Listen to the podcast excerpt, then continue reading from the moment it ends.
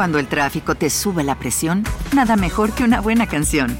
Cuando las noticias ocupen tu atención, enfócate en lo que te alegra el corazón. Y cuando te sientas mal, un buen médico te ayuda a sanar. Sabemos que mantener tu salud es tu prioridad, también es la nuestra en Kaiser Permanente, donde trabajamos juntos para cuidar de todo lo que tú eres. Kaiser Permanente, para todo lo que tú eres. Kaiser Foundation Health Plan of the Mid-Atlantic Stay Inc., 2101 East Jefferson Street, Rockville, Maryland, 20852. ¿A cuántas personas secuestró usted?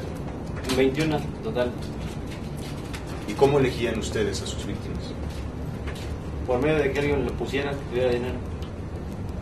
Voy a sacar la investigación. Dentro de la amplia gama de criminales mexicanos destacados, hay uno en particular que brilla con luces intermitentes pero propias. Durante poco más de tres años, los empresarios y comerciantes del país vivían bajo el miedo constante de ser sus siguientes víctimas, pues sabían que lo mejor que podrían perder sería una de sus orejas. Daniel Arismendi López y su banda serán recordados durante generaciones tras haber sembrado el pánico. Esta es la historia del secuestrador más prolífico de los tiempos modernos, también apodado como el Mocha Orejas.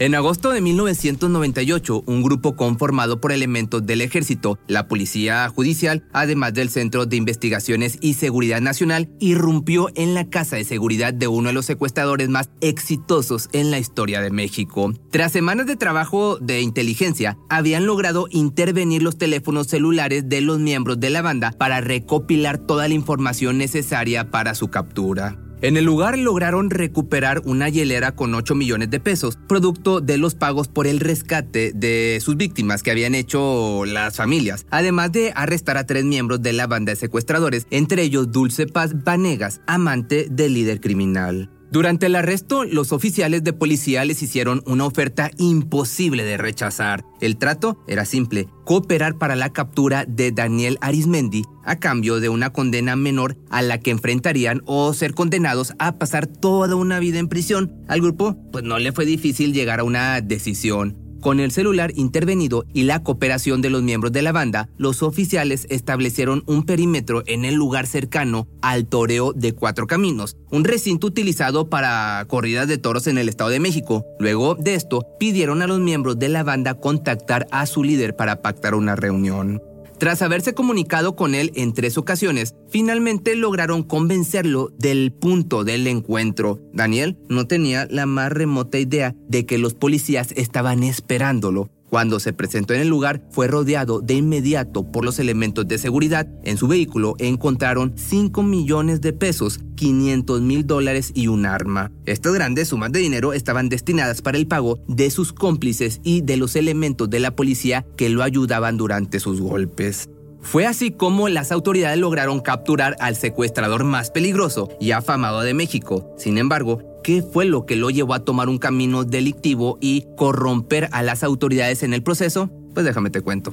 Daniel Arismendi López nació en el estado de Morelos el 22 de julio del año del 58, producto de la unión entre María López y Catarino Arismendi, quienes tuvieron otros tres hijos, Ubaldo, Aurelio y Diego, siendo Daniel el segundo en ser bienvenido a la familia. Desde su nacimiento y durante toda su vida fue conocido por sus prominentes orejas, ganándose diversos apodos y siendo objeto de burlas durante su niñez. Durante sus primeros años de infancia tuvo que vivir de primera mano la violencia intrafamiliar, pues su padre solía regresar a casa ebrio. Todos los días tras terminar de trabajar en un taller de costura, acudía a un bar para ahogar sus problemas, sus penas, principalmente ocasionados por la falta de dinero, pues alimentar a una gran familia sin duda requiere suficientes recursos. Al llegar a casa, desquitaba su furia con su familia, golpeando a su esposa e hijos sin el menor reparo. Además de esto, Catarino era un hombre muy celoso. En ocasiones se presentaba en el lugar de trabajo de su esposa esperando encontrarla con otro hombre, algo que obviamente nunca sucedió. No conforme con esto, María solía desahogar su frustración con Daniel, a quien golpeaba hasta el cansancio mientras se burlaba de la forma de sus oídos o de sus orejas. Esto generó un gran resentimiento de pequeño.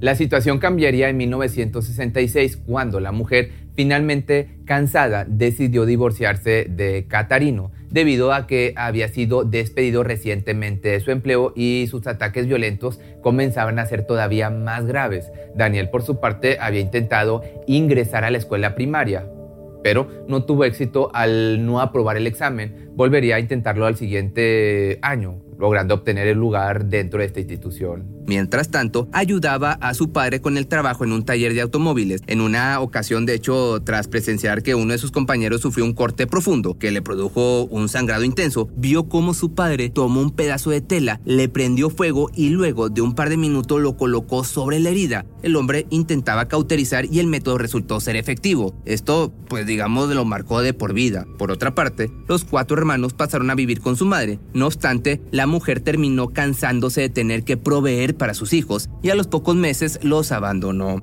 Daniel y sus hermanos no tuvieron mayor opción que mudarse con su padre al Estado de México. Pese a haber tenido problemas para ingresar a la primaria, Daniel era considerado como buen estudiante, amistoso y dedicado, pero reprobó el quinto año de primaria además de dejar sus estudios inconclusos a los 16 años. Tras abandonar la escuela, Daniel comenzó a trabajar en el taller de su padre, donde fabricaban bufandas, gorras y ropa para bebés. Su salario era un poco mayor del mínimo permitido por las leyes, pero seguía considerando que no era suficiente para cubrir sus necesidades. Ese mismo año fue detenido por la policía luego de haber sido encontrado robando autopartes en compañía de su hermano. Ambos fueron liberados luego de unas semanas. A los 20 años conoció a María de Lourdes Arias, estudiante de preparatoria con quien comenzó un noviazgo. Ese mismo año contrajeron matrimonio luego de que la joven quedara embarazada del primer hijo que tendría la pareja, también llamado Daniel.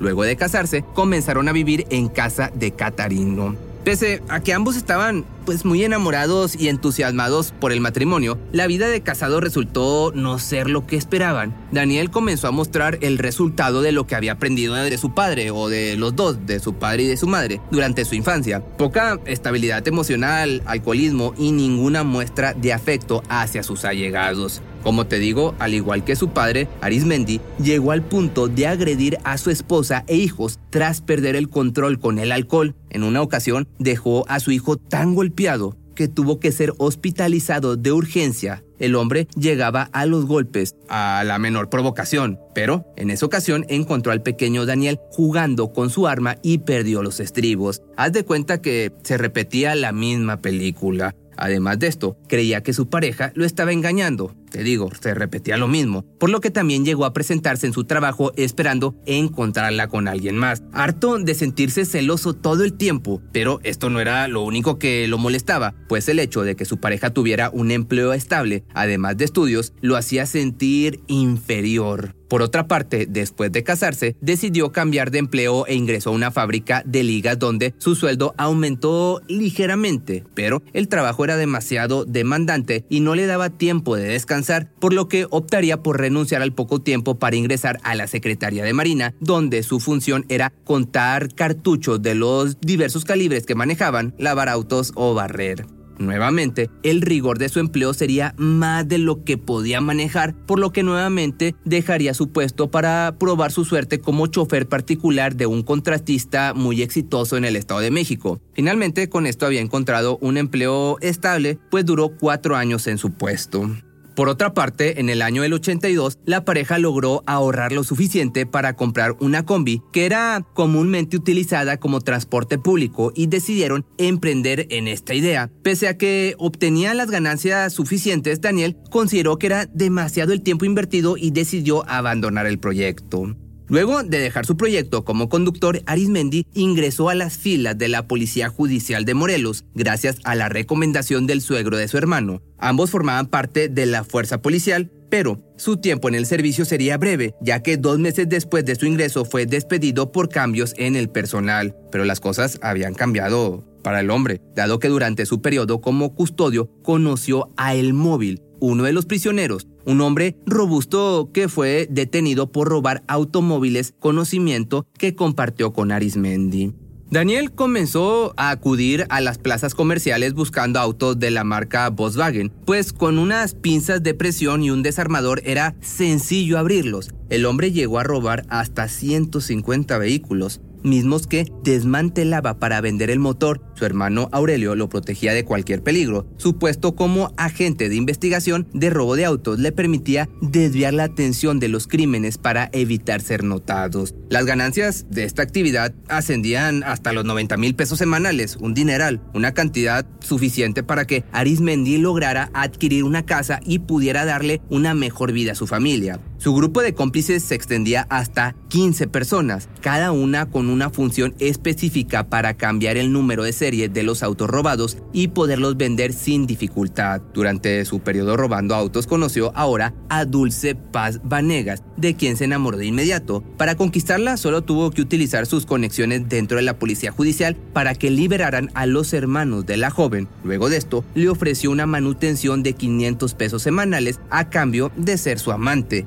lo que la mujer accedió sin problemas. Pese a que las cosas parecían marchar a la perfección, el grupo delictivo fue detenido en el año del 90. Entre los detenidos se encontraba Aurelio, quien se vio forzado a declararse culpable para que Daniel quedara en libertad y pudiera seguir operando para pagar por la libertad de su hermano. Arismendi tuvo que entregar todas sus ganancias, además de la casa donde cambiaban el número de serie de los autos robados para pagar los suficientes sobornos y lograr que su hermano fuera excarcelado, algo que sucedió en el año 92 dos años después de haber sido arrestados. Mientras Aurelio estaba preso, Daniel se encargó de mantener el negocio funcionando. Esto lo ayudó a conseguir suficientes contactos dentro de los distintos cuerpos de seguridad en la ciudad, además de altos niveles dentro de la policía, algo que garantizó su invisibilidad dentro de las investigaciones policíacas.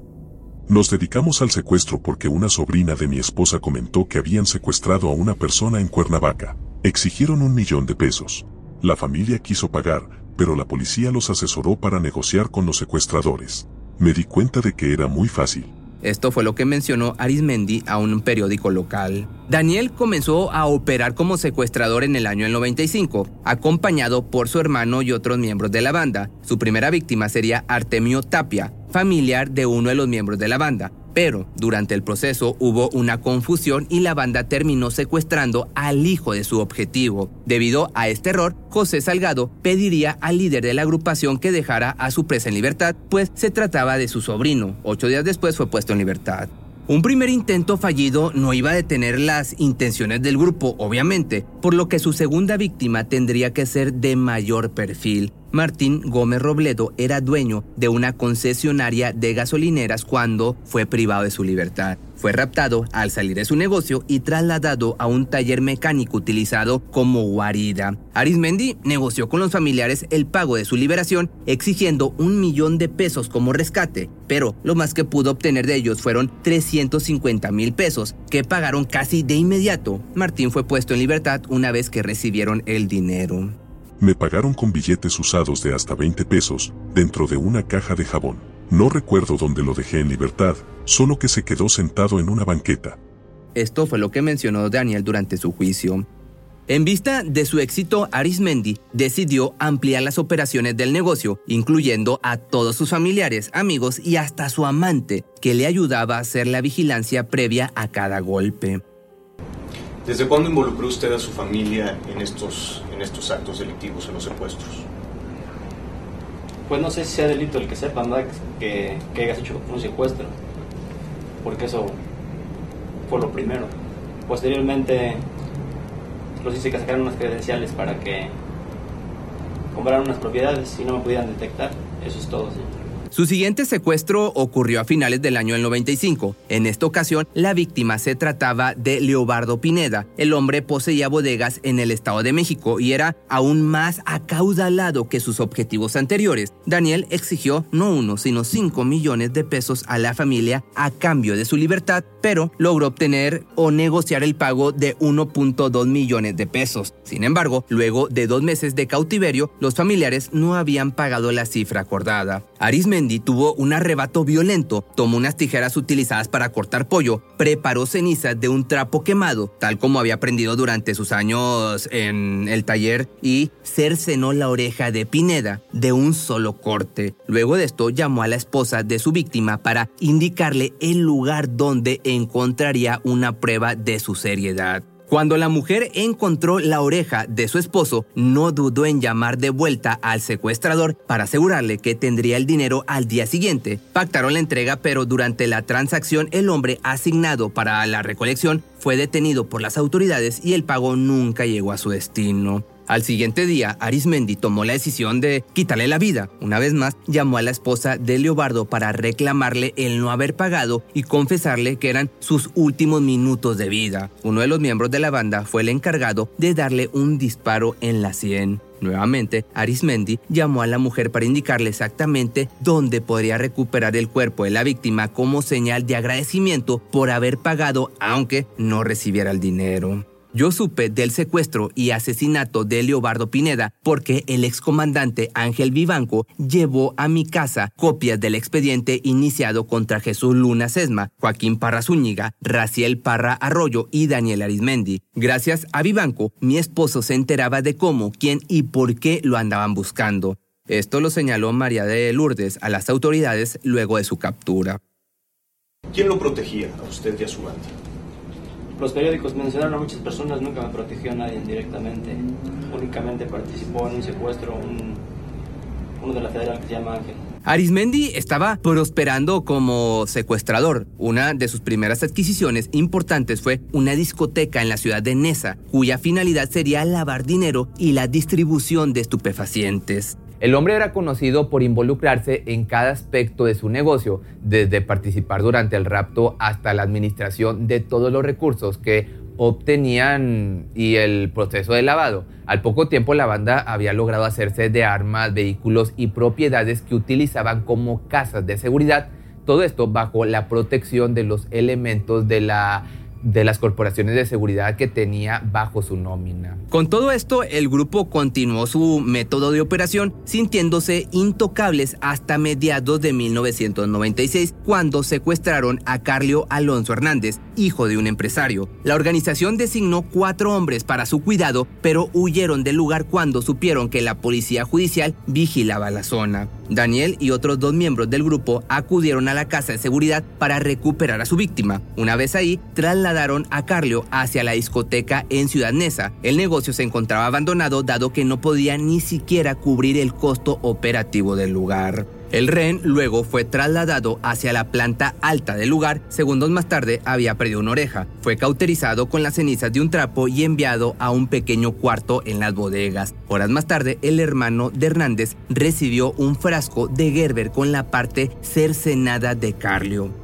Dos días después, el edificio estaba rodeado por elementos de la policía, pero para su propia suerte, Daniel había abandonado este lugar antes de la llegada de los oficiales. Sin embargo, recibió la llamada de uno de sus empleados para informarle la situación. Tres miembros de su grupo fueron detenidos y estaban a punto de ser procesados penalmente. Los agentes rescataron a Hernández a salvo. Arismendi por su parte se comunicó con el oficial a cargo de los arrestos para intentar negociar la liberación de sus hombres, pese a que sus intentos fueron en vano. Uno de sus cómplices, Ángel Vivanco, ex comandante de la policía, se presentó en la escena para negociar con sus antiguos colegas. Luego de un par de minutos, el hombre acordó con los policías el pago de 30 mil pesos para la liberación de cada uno de los detenidos. Sin embargo, en esta ocasión, los crímenes y la reputación de Daniel eran imposibles de ignorar además de que estaba siendo señalado por Carlio como su captor, por lo que su figura no podía seguir recibiendo protección, aunque eso sí, el líder negoció para mantener a su esposa fuera de la investigación, pagando 150 mil pesos a los comandantes de la policía.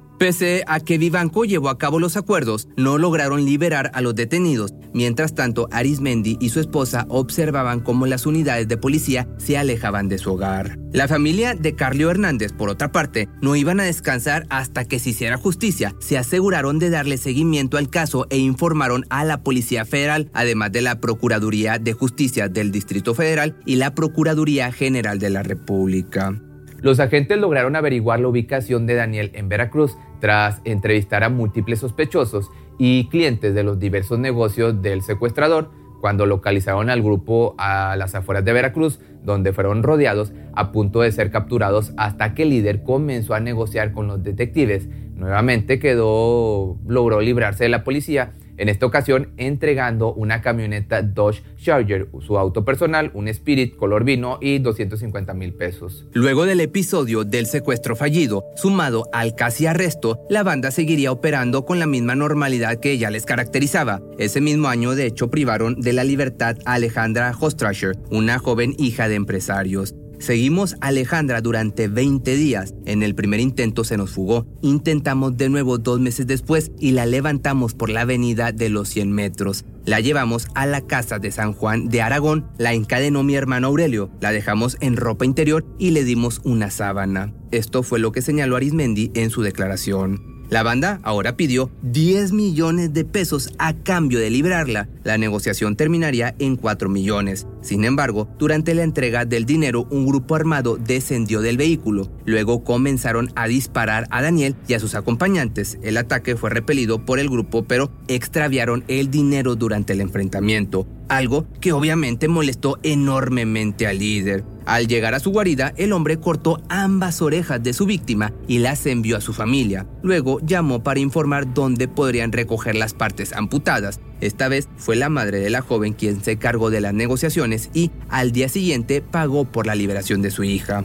Alejandra finalmente fue liberada, cuando volvió con su familia, fue enviada de inmediato al hospital donde los cirujanos la esperaban para intentar reparar el daño, pero sus esfuerzos habían sido en vano. Habían pasado 54 horas desde que sus orejas fueron cercenadas y las partes comenzaban a mostrar señales de descomposición.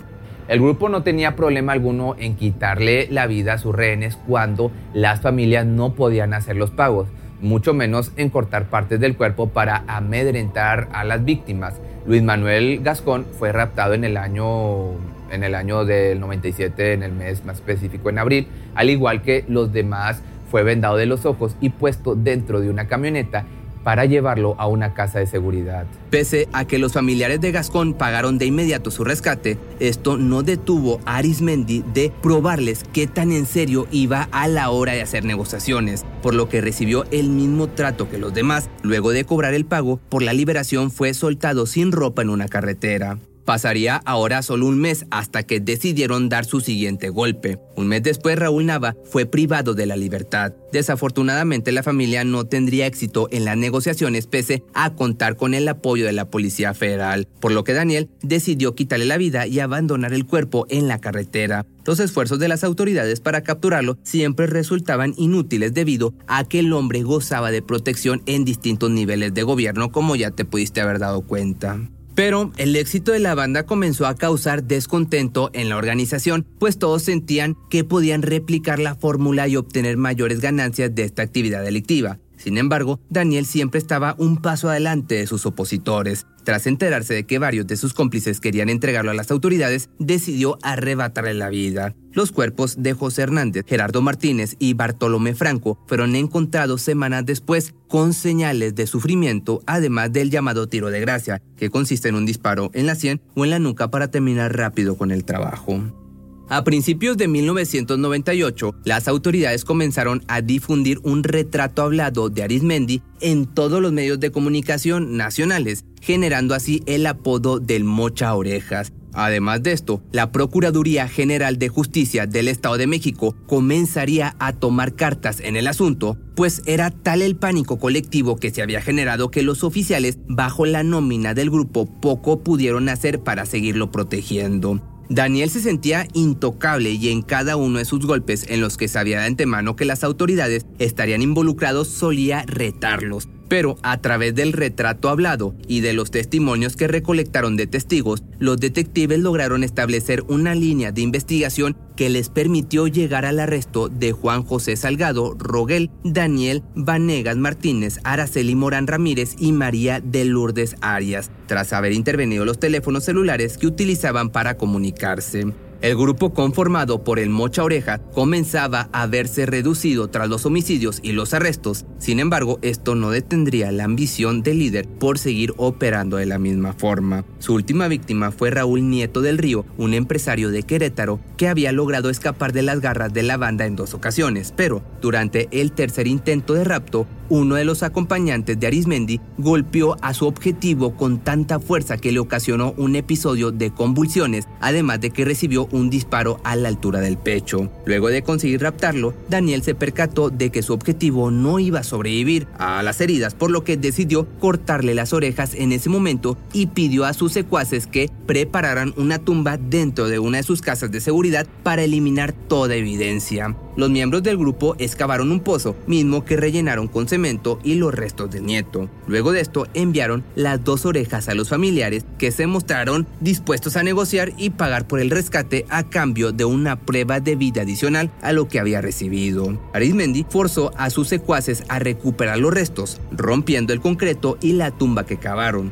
Luego de esto limpiaron y pusieron maquillaje al cuerpo ya sin vida para aparentar un mejor estado. Lo postraron en un sillón donde le tomaron fotografías junto al periódico de ese día. Los familiares aceptaron pagar 9 millones de pesos para que Raúl regresara a salvo sin saber que el destino del hombre ya estaba decidido. Mientras tanto, las autoridades habían logrado intervenir los teléfonos de la banda y al saber que la víctima había perdido la vida, decidieron actuar de inmediato, forzando a los cómplices de Daniel a cooperar para su captura. Finalmente, el 17 de agosto del año 98, los detectives lograron capturar a Arismendi tras organizar una reunión con sus colegas. Durante el arresto, el hombre no puso resistencia alguna y se mostró dispuesto a cooperar con la investigación.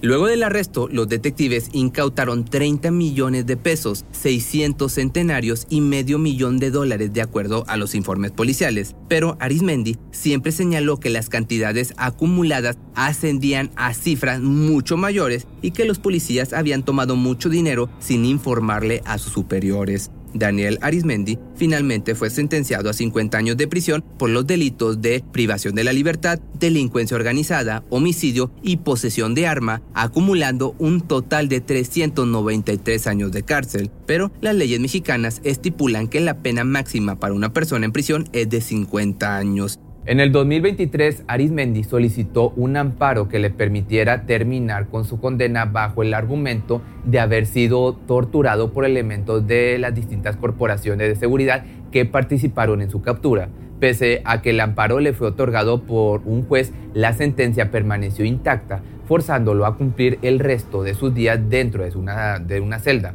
Fue así como las autoridades lograron finalmente capturar al secuestrador y poner fin a la ola de pánico generada en todo el país, pese a haber contado con la protección de la policía judicial. Sus crímenes crecieron tanto que fue imposible mantenerlos ocultos. Si te gustó este video y tienes alguna sugerencia de algún criminal como estos mexicano que te gustaría que hiciera o alguien de la mafia, siempre y cuando no sea de la mafia reciente, pues déjamelo aquí abajo en tus comentarios y nos vemos el día de mañana o el lunes en un nuevo video.